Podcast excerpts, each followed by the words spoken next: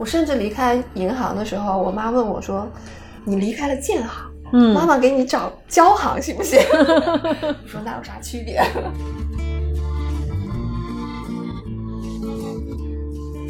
我家门口有两棵树，都是枣树，这就是一般人说话。我家门口有两棵树，一棵是枣树，另一棵还是枣树，这就叫文学。对，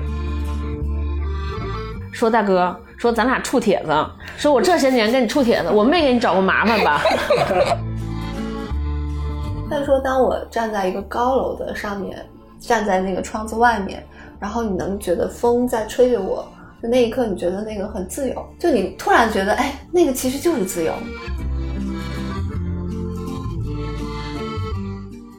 欢迎大家来到今天的文化有限电台。今天呢，我们想跟大家聊一聊和美国工厂特别相似的一个地域，是中国的东北，大家都很熟悉。然后今天我们请来了我们的嘉宾钉子，嗯，欢迎，鼓掌，欢迎我们还有欢迎我们还有相机在。对对，嗯然后请钉子给自己做一下自我介绍。大家好，我是钉子，是一个沈阳人，在北京是做营销、做品牌的，同时应该算一个知识分子、文艺青年。啊，所以的话，其实也从小就是有看小说的习惯。钉子来呢，主要是想跟大家聊聊这个东北的作家和东北的一些小说。那最近这个事情，就是在文坛上有一种说法，就说现在好像东北的这些年轻新生代的作家突然有种破土而出的感觉。嗯，然后呢，包括很多人也被提及，比如说易烊千玺，在 ins 上也说，连易烊千玺这种大家公认的 idol 偶像，有这么多粉丝人也在读他们的小说。嗯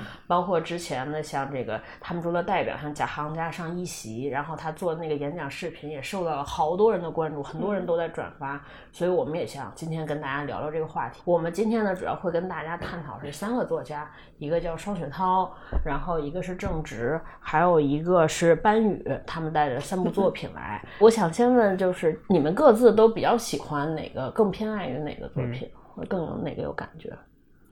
我是先看了《平原上的摩西》嗯这本书，是我好朋友推荐的。然后他有一天突然发了一张照片，就双雪涛的简介，然后说：“你看，他是沈阳人，在银行工作多年。”然后我是在沈阳工作过两年，就是在银行。他说：“你们沈阳银行界还出了这样的作家。”到一八年他很火的时候，其实我才开始看的。我是先看了《平原上的摩西》，然后是看了冬泳，然后是看了生吞。正直的生对吞，对对，嗯。到后面是最喜欢生吞。他其实也写过短篇，嗯。他的短篇小说我其实没有特别喜欢看，嗯，就他的短篇就是写的是那种青年的那种爱情故事。啊，他是之前给一个各种投稿，哦所以就他是有大概了很多那种解那种。青春爱情题材。大姨，你在回答这个问题之前，先给你一个任务，你先把这三个作者和这三本小说集 简单给大家介绍一下。这几个刚才其实丁仪跟超哥已经说的很全面了。这几位作家最近这几年他是非常火嘛，包括三联也出了一个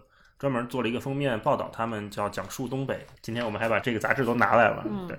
大家开始关注东北这件事情，可能跟当下的时代环境有一定关系。嗯比如说之前讲消费升级，现在可能不太提这个词儿了，甚至开始提消费降级。对经济的不稳定，或者是人消费习惯的改变，最早一批其实体现在的其实是在九三年、九四年的东北出现的。嗯所以现在大家开始关注到东北作家，我觉得也是有一定道理的，就是因为经过他们最早的实验，九三九四年他们已经开始经历这些东西，嗯然后他们把它沉淀下来写出来，做出这种文学的尝试。到现在为止，整个大环境开始感觉到这种情绪之后，必然会更喜欢、更接受、更愿意去了解他们的作品。嗯所以这几位东北作家现在出来了，我觉得是有这么一个原因。嗯嗯，那比如说刚才我们提到的双雪涛、嗯班宇、郑直、贾行家这几位，其实他们都有各自的写作特点。对，嗯，除了刚才提到这几本书以外，他们还有别的作品出版。嗯先说贾行家吧，因为他最早出的这个《尘土》，呃，尘土，呃，对，当然他这里面其实更像随笔和散文嗯啊，他不是个人化，对他比较个人化，他不是一个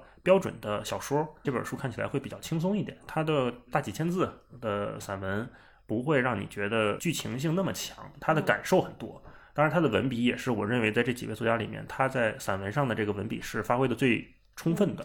呃，看贾行家的《尘土》或者他后来的《潦草》，你会能感觉到一个比较优雅的人，有点悲悯吧，嗯有点去看那些尘世的人。尘土是这样的，它是散文集。然后贾行的另外一本书叫《潦草》，就是后来出的段子集合。嗯啊，它不是他个人的长期写作的积累了，而是他个人长期收集的积累。嗯他收集的段子，他写的微博，嗯啊，然后他在别的地方看到的一些东西，他会把它写成一段一段的短文字，就像微博一样，然后嗯出版出来。就说完贾行家，我觉得可以说一下双雪呃双雪涛。嗯双雪涛，我觉得在刚才我们说的这几位作家里面，他算是呃作品应该是比较多的。对平原上的摩西、天舞手记、赤鬼、飞行行家，然后最新出版的《猎人》是短篇嗯小说集。他的作品非常多，他也是一个对自我要求非常高的一个作家。他比如说他这个《猎人》这本书，就是一个他的写作的练习。嗯他当时说，就是这本书的初衷是其实是做自己的练笔的，嗯每个月要写一篇短篇小说，作为自己长篇小说的积累来、哦来做，然后出版了这本。所以《猎人》，你看到那个书，其实它不厚，它也有很多新的尝试，包括像嗯丁仪说的，他可能有它嗯不稳定或者不不完全的地方。嗯啊、这也跟他自己对这本书的定位有关系嗯嗯。嗯他不是想把它写成一个类似于很完整的。很完整的故事，嗯不像《赤鬼》这种，它就是一个中长篇小说，不是这种。所以嗯看的时候可能期待不同，你得到的感觉也就不太一样。是然后班宇呢，他也是一个比较年轻，算是中青年的一个作家。嗯啊、就像刚才丁一说的，他被易烊千玺推了之后，书卖的特别好。对卖炸了嗯，他也是基于现实题材去写写，但是它会稍微有一点飞起来一点儿嗯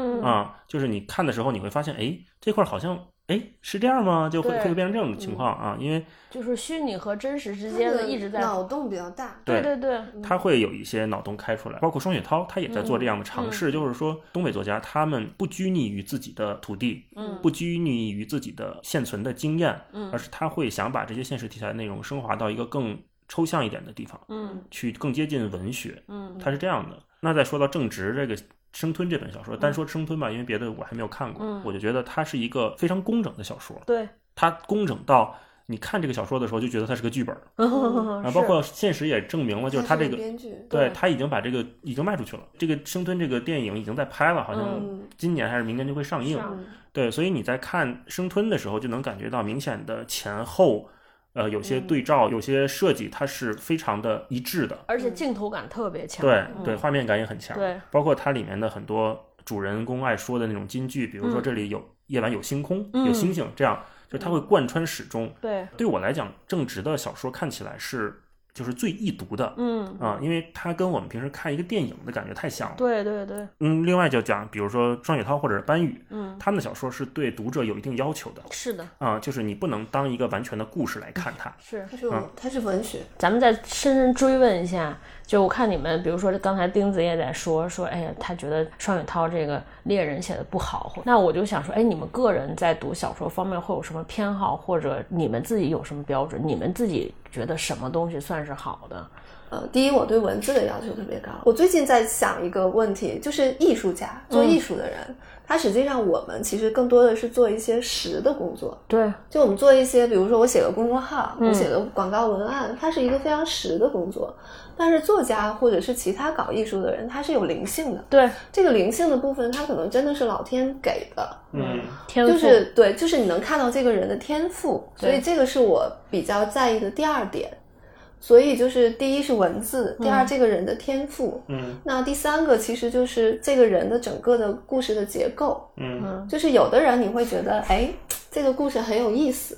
然后有的人你会觉得，哎，很平，像一个嗯。流水账，它只是讲了一个故事而已。嗯。国内有一些，比如说有的时候会流行的一些作者，嗯。那你会看到觉得它不像是一个文学，嗯。就是之前看很多世界名著的时候，你只是看，但是你还就是老外写的东西，它跟你的那种精神的那种连接其实比较少，嗯，就你很难，你觉得那个还是把它当成一个故事对，它是就是一个故事，但是你没有看到文学的那个部分。那到张爱玲的时候，我会看到文学的那个部分。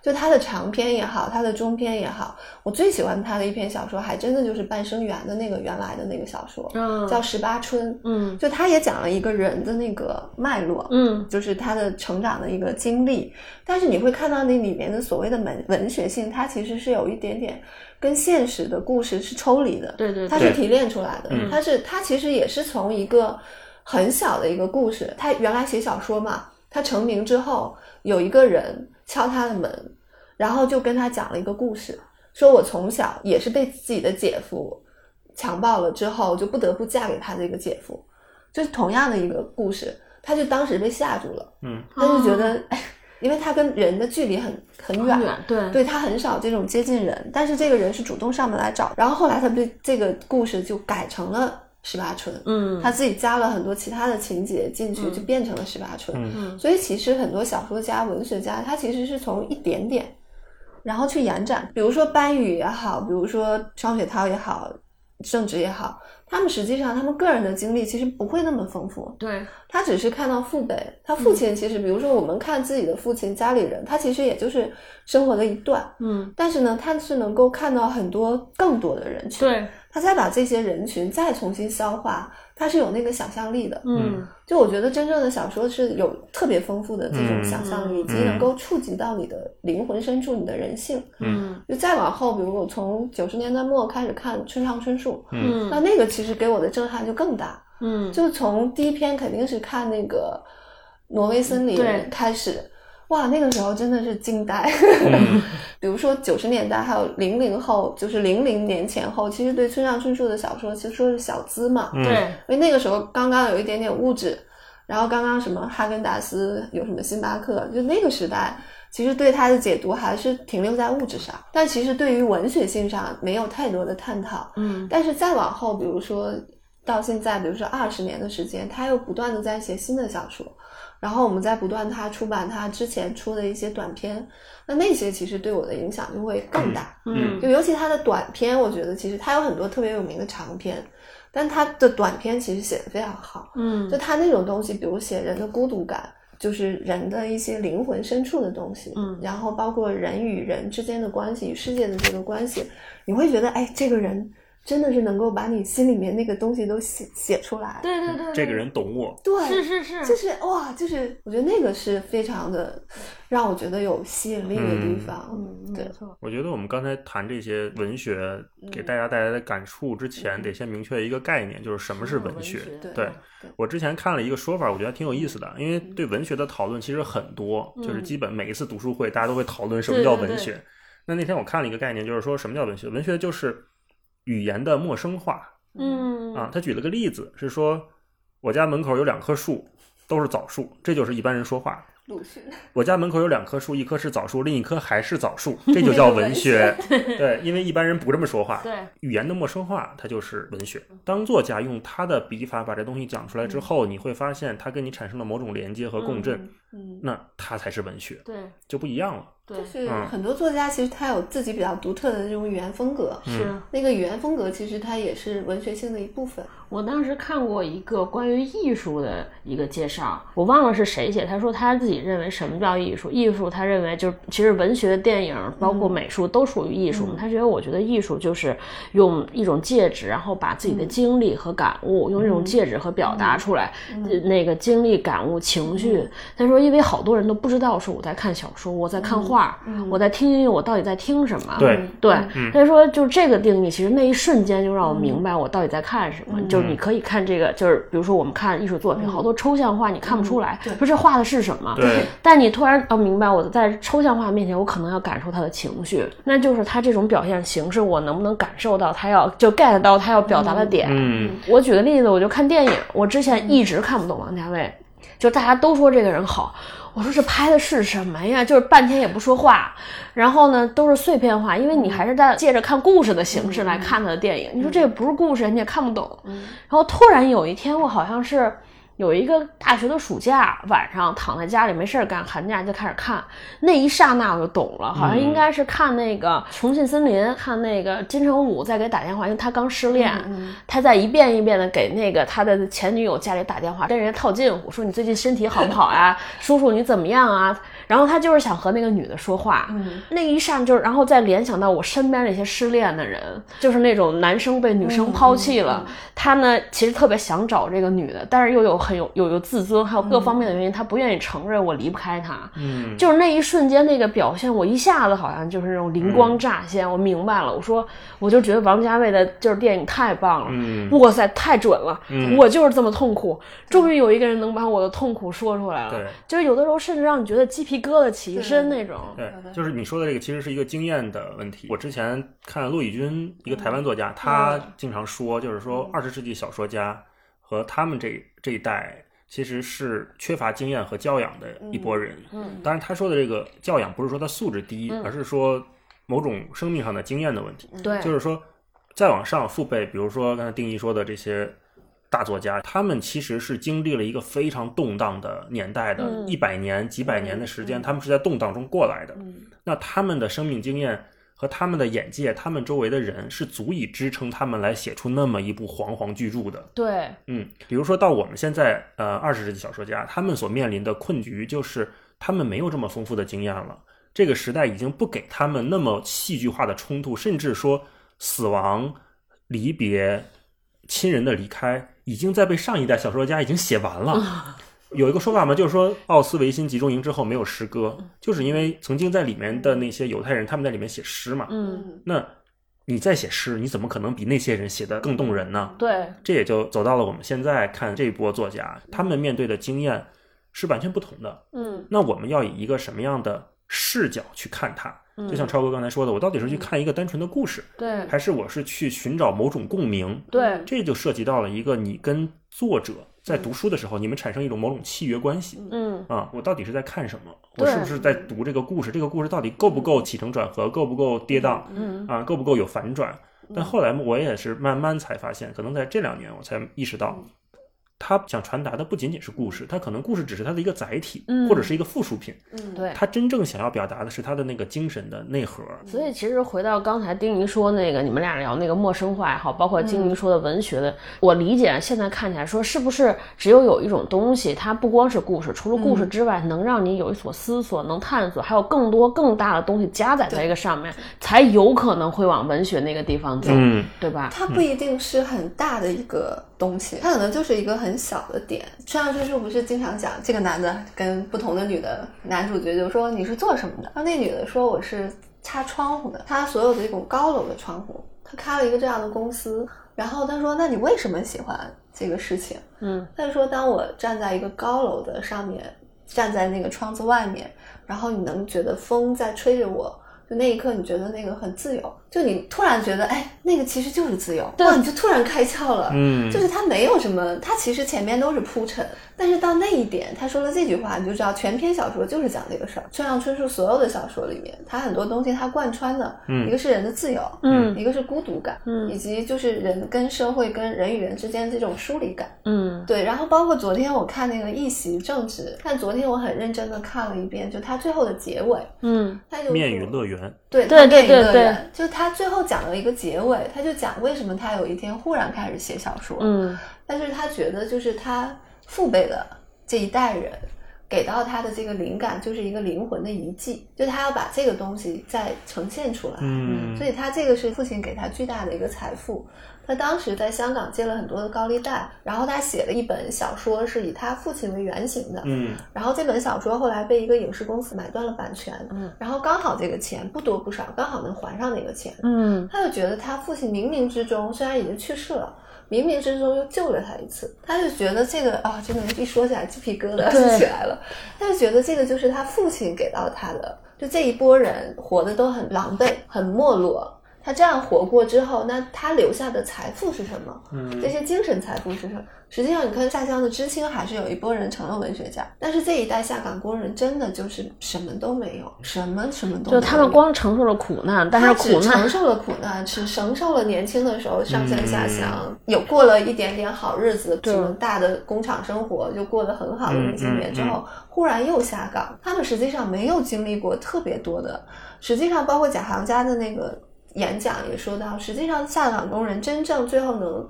呃，出来做企业家能够致富的有钱的人非常少，对，嗯，非常非常少。嗯大部分人真的就是你不知道他们去哪儿了。就他就在那个演讲里说，你不知道这些人去哪儿了，无声无我也不知道他们去哪儿了。所以就是我是一个没有乡愁的人，但是我看了这个作家三个作家，就是我每一本书都哭过，嗯就是我看了每一本书，就是他都有很多的情节让我哭。就我是一个对沈阳没有任何眷恋感的人，为什么会这样呢？我没有任何眷恋感，就是从精神的层面上，就是这个城市对我没有吸引力，我也没有，我对我们老家，我是内蒙人对，我也从来没有没有吸。引力。嗯嗯，就是他没有，就可能我们可能更享受的是那种精神生活，就是我要的是一个精神故乡。对，比如跟我朋友、跟志同道合人聊天儿，啊聊自己喜欢上，就是或者回老家发现没有人我离开沈阳的时候是已经跟家里人，就除了我父母之外，就家里的我姐姐之外，就跟其他人没有任何的交集。嗯嗯我甚至离开银行的时候，我妈问我说：“你离开了建行，妈嗯，妈妈给你找交行行不行？” 我说：“那有啥区别？”嗯 对，就我那个时候，其实就像双雪涛他在那个演讲的时候，他没有去管他的那个同学，嗯，他的初中同学，那个同学过得很不好，很自闭，很抑郁。就是他在他没有安德烈里边写的那个对对对，，他对他安德烈那个人物，嗯他没有去管。那个时候，双雪涛就说：“我要去追求我自己的生活，我要去写小说，我要去嗯，怎么怎么样。嗯我那个时候就是我要出去，我要去看外面的世界，嗯不仅仅是北京，甚至是更远的世界啊！我记得是蒋寒家说的，就是他背景是一个，他说很丧的一个嗯城市的一个场景。对他就说那个时候，因为很多家里就是因为老人的房产纠纷，嗯，然后很多家里面分崩离析。嗯我们打架家也对我们家也发生过。嗯就是嗯我姥姥去世以后的房子怎么处理，嗯就我们家也发生过这种事儿，而且是家里的老舅，嗯 跟我们全家人 老死不相往来。哦因为那个时候我二舅要从甘肃回来，哦，就他们全家在甘肃过得也很不好，嗯然后要我妈就说：“那你回沈阳嘛。”那回沈阳的房没有解决房子的问题，嗯。然后我姥姥去世以后，就是意思全家的意思就是把房子给我嗯二舅住。嗯。那我老舅觉得我从就他觉得他一直跟他父母住在一起，实际嗯。上他就是想要那个房子，所以后来就打官司，家里所有的比如说哥哥姐姐一起拿钱把这个房子买下来，从他嗯。手里买下来，就给到他给我老舅，然后我老舅跟我们全家就还断绝关系，断绝关系，真的断绝关系。为什么？他是觉得亏了吗？还是他觉得亏了，他觉得你们没有向着我，哦他们觉得你们都对我不好，真的是老死不相往来嗯，了我，觉得这会不会有一个就是时代的怨念？真的是怨就是念。对就是时代对对他都不好。对，其实就是时代对我老舅那个时候也是电工，就我们家哦装修所有的电都是他弄的，嗯但是他以前也是在一个工厂里，但后来可能就是在哪个公司打工，比如四五十岁的时候，大概还是这个状态，所以其实。我听那个贾行家说这个事情的时候，就真的你就觉得这个大时代背景里面，就是泥沙俱下，嗯所有人都会有冲击。对它不是某一个群体。这这三个作家其实都会写到很多沈阳当时发生的一些什么腐败案呀、嗯黑社会呀，嗯然后一些什么重大刑事案件刑事案件，对几乎我的记忆里面都是有的。还有抢银行，什么炸那个柜员机，而且甚至有的发生这个事情的地方离自己特别近。庄雪涛也想到嘛，他那个燕子街一个修车的，，对然后就是一个抢劫抢劫犯对对老杨对，对老杨就是一个抢劫犯嘛，对，就实际上当时的那种状况下，你就会觉得真的案子特别多，而且你你们发现，就可以从每个人的书中好像看过某一个相同故事的影子，对吧？嗯就对抢劫出租车司机那个，杀人对那个，对就好像好都是在他们的只言片语当中出现过这个原型。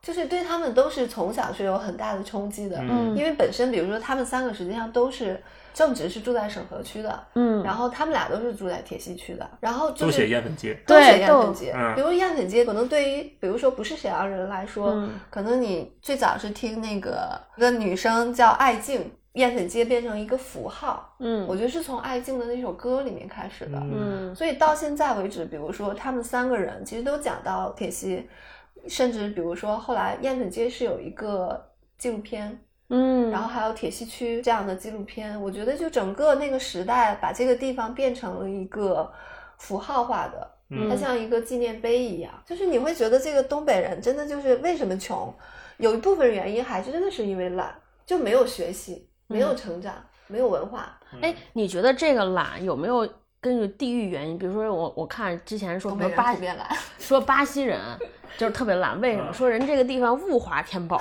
嗯就是什么就是资源好，什么都好，所以这些人就是不用为了笨。你就说嗯南方人说讲到中国，说为什么南方人穷山恶水，对，穷山恶水，我必须这么干，所以大家就逼迫勤勤奋。但是东北不一样，黑土地沃土，但是你所谓的黑土地，你能种出来点东西，是因为你要有土地，就是你真的要住在村儿里才行。嗯，但是真正的城市里面的人，你没有土地呀、嗯你不去种东西，你没有吃的呀。因为我们家就属于这种属于城市，就是很早就变成城市化了，就没有土地了。但实际上，比如说像双雪涛、郑直他们，像贾行家他们这样的父辈，很全部都是工人，嗯他们全部都是工人家庭。其实贾行家还好一点，他父亲是哈飞的工程师，哦所以他写的很多的这种，比如说生活的很不好的下岗的，实际上都是他家里人，他嗯，大舅、二舅、三舅。但是他比我悲悯，嗯。对，就这可能是家庭教育的问题。对，我觉得就是刚才说这么多，回到这个书上面啊，嗯。就是可能有西北文学，我觉得是比如知青那一波，嗯，对。然后这一个时代出现了一个东北文学，下岗，下岗这一波，嗯，那我在想，就是属于我们这一代人的文学，会不会出现在中关村附近，或者什么国贸文学之类的？后场村是吗？后场村就是就是，我觉得总会有人在写我们这一代人，对再去写，比如说类似于这一波创业吧，嗯，或者是这波互联网吧，对，这个大浪潮其实不亚于，比如说东北这种共和国长子的没落，对，这种戏剧性，我觉得不亚于它，而且更有冲突感。那可能就是大概会有我我一帮们会会有一帮创业失败的人。对因为现在这一代年轻人，他们的生活经验已经不在土地上了，也不在工厂里了，他们在互联网上嘛，手机里，对对吧？在在移动互联网上嘛，那他们的经验，他们经历的事情变革变故，他们肯定，我觉得会有人去写它。你说这个问题，我其实特别想聊一个问题，就是我觉得现在不是有两派声音，有一派就说说，就像刚才大一说的那个，说我们生活的时代不行了，没有经历过这种宏观的大框架的这种嗯。大大的时代，嗯，所以我们没有就是整个写小说的母题失去了，没有什么特别好的母题，所以你感觉我们的文学，包括我们的电影，所有的创造力都在缺失，我们整个就不行了。然后另一种声音就说，厉害的人他是不分时代的。嗯，那厉害的人，他跟你生活在同一个时代，什么都不发生，他都能写出特别好的小，就是比如说说韩寒，但当然韩寒不是一个厉害的人吧。嗯比如说你看韩寒，从我们世俗的角度来讲，他没有经历过什么特别大的事情，顶多就是不想考大学。对，他但是最大的事情就是挂科。对对，他说就是韩寒什么也没经历，但也不妨碍，就是你想韩寒的同班同学跟他经历是一样的，但没有一个人能写出来像韩寒这样的东西，所以大家就在想说，那到底一个厉害的文学家或者小说家，甚至说一个人能成为这样的人？你们觉得就是支撑他成为这个东西的那个，就是天赋也好，才华也好，到底是什么？就是确实的说，比如说一个人有天赋，那这个天赋，比如说是他的洞察力，还是想象力，还是他的感受力，还是什么东西？就是你们自己觉得是什么？这个我东西？觉得他的积累特别重要。老天赏饭这件事儿只存在第一部作品里面。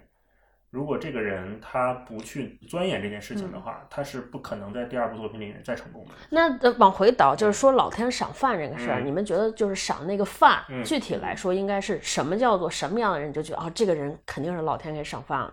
我觉得是文字的节奏感。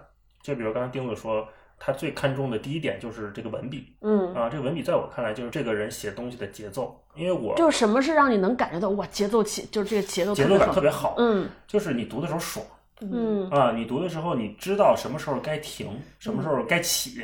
一一啊种语感，啊对，因为我是我不是学二胡嘛，嗯我一直到三十岁以后，我突然意识到，就是乐理跟文字之间，它可能存在某种相通。我学琴的时候，老师总跟我说，你要注意节奏，嗯你要有你的表现力。对但是这就出现一个问题，就是说什么叫表现力，什么叫节奏感？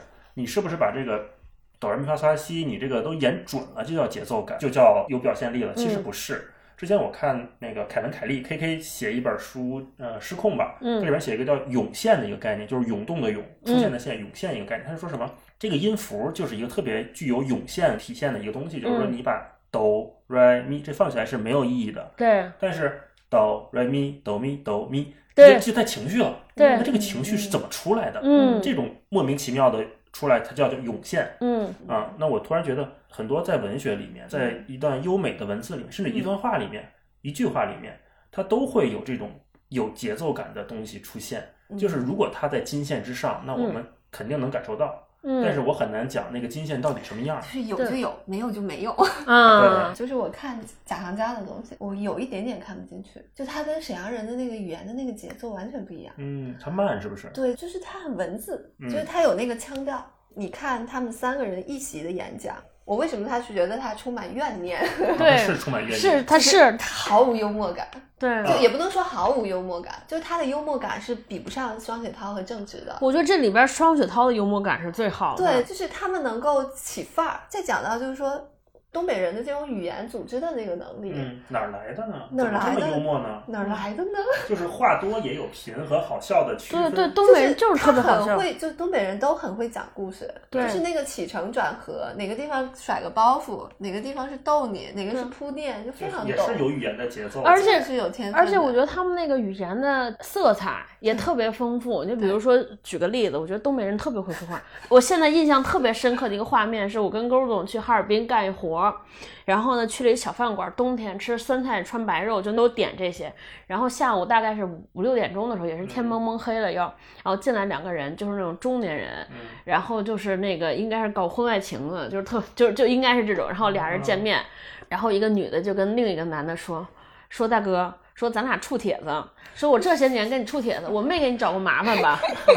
说我有没有就你就那一下，就是首先你就说处帖子，就是这个形容词，就是这一别下的地方真的没有，真的你就想而且超级形象。对，就全部囊括了。首先就是我跟你处，嗯我跟你处一下，就是相处，但是三个字儿，嗯，你就是立刻明白他们俩的关系，就是相处，肯定也没有结婚，不是谈恋爱，只是相处。笑的眼泪都出对来，了。处帖子，你就知道铁，就是关系很很亲密。然后紧接着说说哥，说首先管对方叫哥，不是亲爱的什么，说哥，咱俩我跟你处铁了这么多年，我给你添过麻烦没有？嗯说你一回家，我什么时候给你家打过电话？嗯然后就整个在对整个聊天的过程中，你就觉得极其的酣畅淋漓。是，就是他瞬间让你呃旁边的人能够迅速明白他俩是什么关系，他们在聊一个什么事情。嗯然后呢，但是你非常能听得下去，你觉得这个女的其实是在跟这个男的抱怨。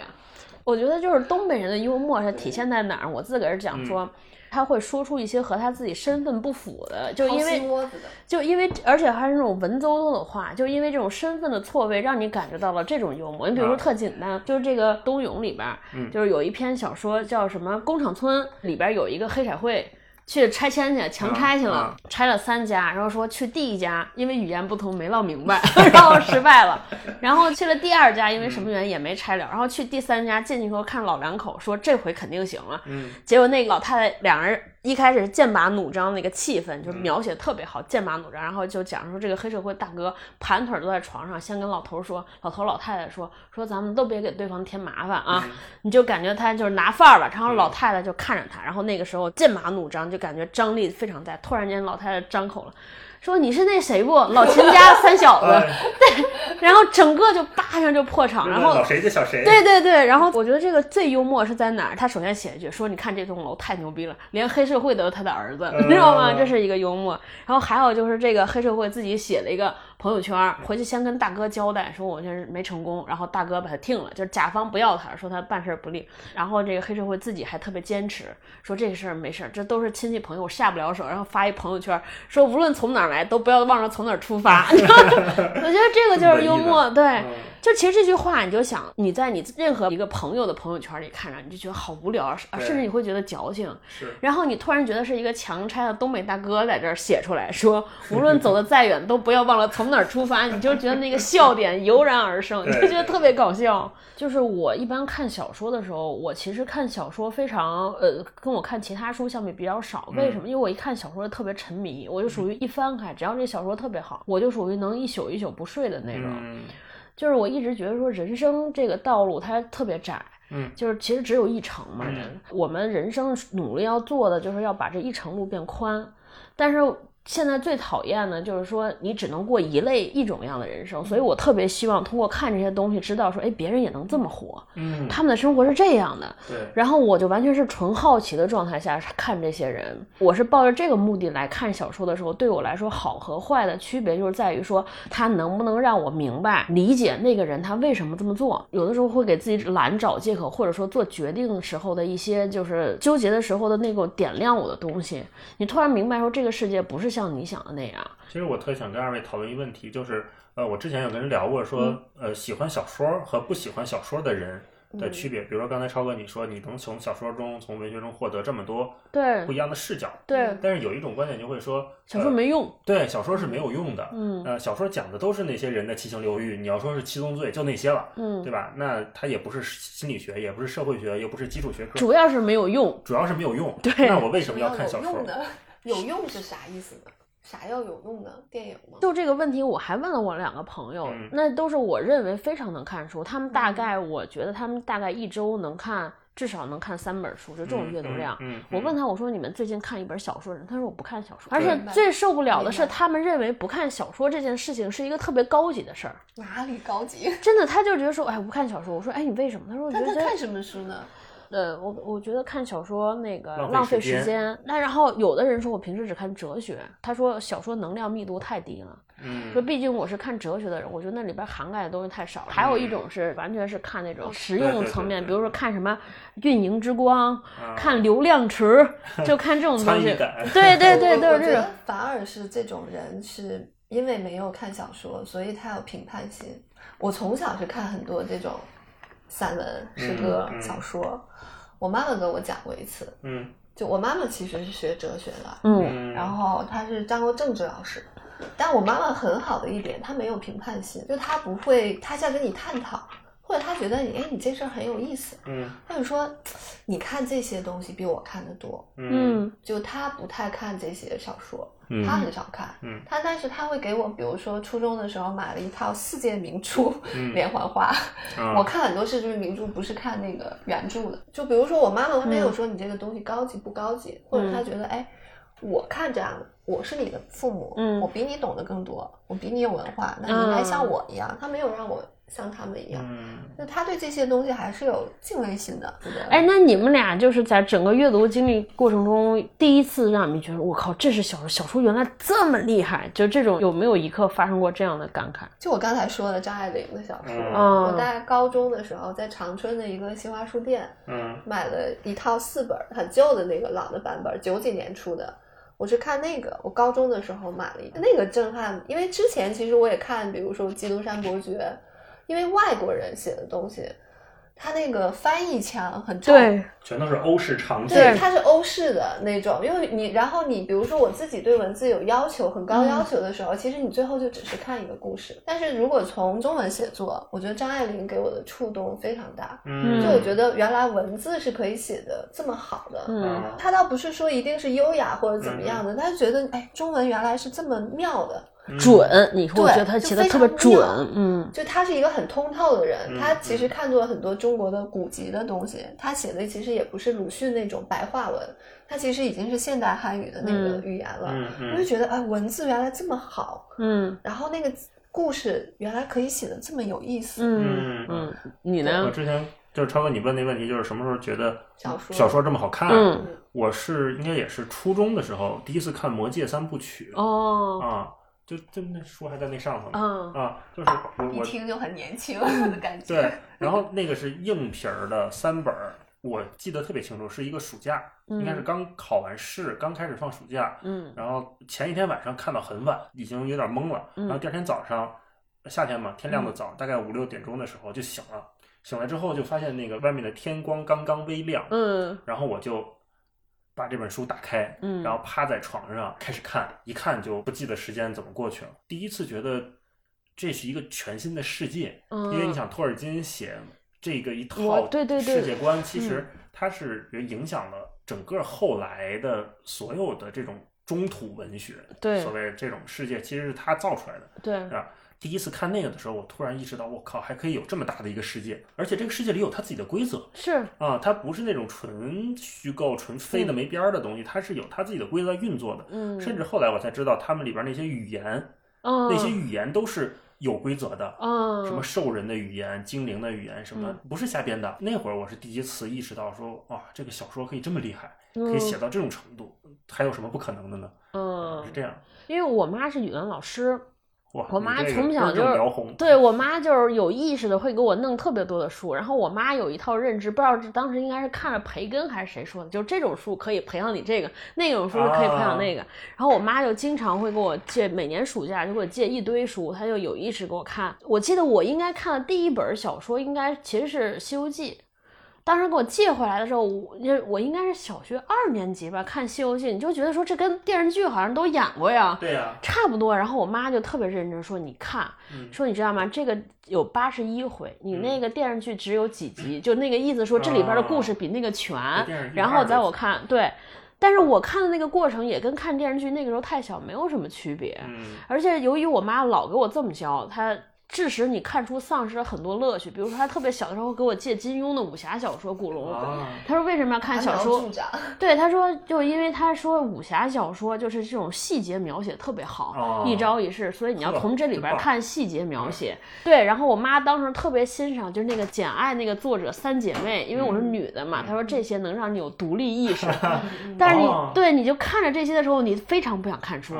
你就觉得你带着，然后他还老要考你，你知道吗？啊说你从这里边说你看完这个你感觉到了什么？说你看《简爱》里边说了一句话，无论我什么什么什么，但是我可以什么什么什么。啊说你感受的怎么样？是不是女的都应该这样？我就啊，巨反感，你就感觉这个就是语文阅读理解题。对，永远也做不完了，就特别就问你中心思想是什么？，对，就是特别不想看哎书。，你说到这个，就是《西游记》这个事儿，嗯就是我爸当年也让我看过，但是我爸给了我一个全新的视角，嗯就是他让我去算算这里边的妖怪有多少个是野生的，多少个是上天下来作怪的。哦，然后我后来还真算了一下，反正就是上天下来作怪的特别多，野生的妖怪也就那么两三个嗯，啊。然后我爸就跟我说：“你看看，捣乱的这些都是朝廷的人。哇塞，太棒了，太棒了！”对，然后当时我想，哇，《西游记》还可以这么看，我真的是没想到。对，所以后来我觉得这就是你看，就体现出来家长这个高不高明，对于孩子读书有多么，我就是完全是反作用。后来我是从哪儿开始特别爱看小说，是因为我妈一朋友也是语文老师，那个阿姨就说，我到现在还记得，她说我的理想长大特别想学法语，她说我特别想看看原版的《茶花女》，好好哭一哭，好好跟着那个小说哭一哭。啊。我当时就想说，我天，看小说还能哭，啊，因为我那个时候还没看过《茶花女》呢，因为我妈没给我看，她觉得那个就是涉及到这个人欲，就是这种男女之情，那个对太早了。然后我当时就说，我也哪天好好看一看，到底是什么能让这阿姨哭成这样。然后我就真去看了，嗯，但因为那个后来就是限于你的这个人生经历所限，其实也没有什么感觉。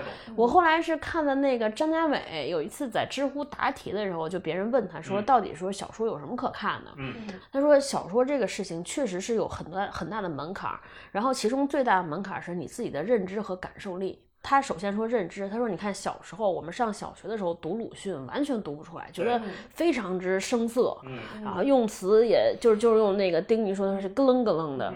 他说，直到有一天你自己人生阅历增多了，你才能知道他说那句说啊，世上本没有路，走的人多了，变成了路，嗯到底是什么意思？你就觉得哇塞，太妙了，用这么简单一个字，大概就明白了什么。他说感受也是，就是好多，比如说我小时候看巴尔扎克那个描写，就看高老头儿，我特别受不了。他描写一个桌子，我记得用四行字啊描写这桌子，你就觉得啊太费，不就是一个桌子吗？何必呢？然后他写的好多形容词你也感受不到，你大概就能知道黑直长就这种 维度，但是你你没见过那么多东西，所以你不知道它的妙处在哪儿。然后包括后来就是我记得到现在就是看那个钱钟书《围城》的时候，他写一个女的，说这女的她的一个红嘴唇儿像杀人现场的一样那印记，你就觉得哇塞，现在你就觉得特别妙。对对，对他怎么能想到用杀人犯现场？嗯，那所以说还是得你自己首先成长了，你才能够看那些小说。嗯因为我最近还在另外看那个村上春树有一个访谈，叫《猫头鹰的黄昏》，他有一段我觉得还挺受启发的。他说，真正的小说家、文学家不要太多讲个人的东西。他说日本有很多私小说嘛，嗯就嗯讲私人的这些事儿。他说他不知道怎么看那样的小说。嗯他说一个小说家其实更多的其实他不是在讲自己，他其实在讲整个人类大的一些命运的或者是一些小的东西。他说当你的说的东西跟你的作者有共鸣的时候，有共振的时候，读者才能接受你的小说。嗯我觉得我所有的人生观、价值观、所有的审美都是从小说里得来，就文学这件事儿给我，就这个是给我极大的拓展了你的人生的经历的。嗯就是比如说我二十岁左右的时候，我就很认真的跟我妈说，我说人不一定要结婚的，啊，很棒。这个就是我看书得来的。你是看哪本书？看小说，其实你刚才说的，你妈妈说那个其实对的，简爱那三姐妹，对，是，对我触及特别大，包括三毛，就虽然他讲的是自己的事情，嗯，然后包括简爱，包括呼啸山庄、嗯，傲慢与偏见，傲慢与偏见嗯对我影响极其对大。那我们最后在每个人如果推荐一本的话，几位作家的书，每个人推荐一本，简单说说。推荐一本可能还是冬泳，它整个的就是你去呈现的整个的那种年代感，嗯，以及那种对人物的那种刻画，我觉得是非常饱满。除了搞笑的之外，幽默感之外，嗯其实那种沉重的东西，其实真正触动我的是那种沉重的东西，就是这个是拓展了我对这个地方的认知。嗯嗯嗯对对呃，我其实也特别推荐这本书，就是《冬泳》。如果这嗯三本里边，我最推荐是这一本。理由我确实是觉得他写的好，然后还有一点就是我这这是比较私人了。我自己喜欢什么样的书呢？我是觉得就是说好书，包括好电影什么，我就觉得是要有给人有很多的想象空间。嗯嗯但是我觉得整个冬泳里边的人物，然后是各种各样、形形色色，什么样的故事也好，让你想象的空间特别好。同时我，我自己觉得我又依稀从他里边看到好多希望。我特别喜欢冬泳里边那个结尾，你看这个，我觉得跟他整个的小说很像。这个人不是跳池子里边了，到了水水里边，他说。他说：“我想像是一场午后的散步，我往前走一走，再走一走，只要我们都在岸边，总会再次遇见。嗯嗯就是你知道，他其实在写一个特别绝望的事。你有可能觉得那个再遇见，哎，你在想他在哪儿遇见？嗯他在写什么？就这种东西就非常意味隽永。嗯我说一下这个结尾，就是这个结尾特别像我特别喜欢的、最喜欢的那个村上春树的小说，就《斯普特尼克恋人》，他最后的结尾就很跟这个意境很像，嗯就是那个女生在希腊的一个岛上消失了，嗯就所有人去找她都找不到，然后这个男的就回到了东京，在家里，他有一天接到了这个女生给他打的电话。然后就跟他说了什么什么什么，他就问他你在哪里，他说我也不知道我自己在哪里，嗯然后就两个人又约定说什么什么时间再打电话，然后这电话就挂了。挂了之后，这个男的就坐在家里就在想，我不知道他什么时候还会打来，但他总会打来，就有一点这个感觉，跟这个很像。嗯嗯，我推荐《平原上的摩西》这本书。那双雪涛的几本书，我应该是啊，《天舞手记》没有看，其他的都看过了。然后《平原上的摩西》，我觉得是比较好接受的一本书啊、因为它里面讨论的很多关系，包括同辈之间的关系，嗯父子之间的关系，嗯然后人跟陌生人之间的关对系，它既有东北的那种气质在，嗯，它又没有它又没有呃飞得太厉害，对所以在里面你能看到一个个相对工整完整的故事，并且带有些意境。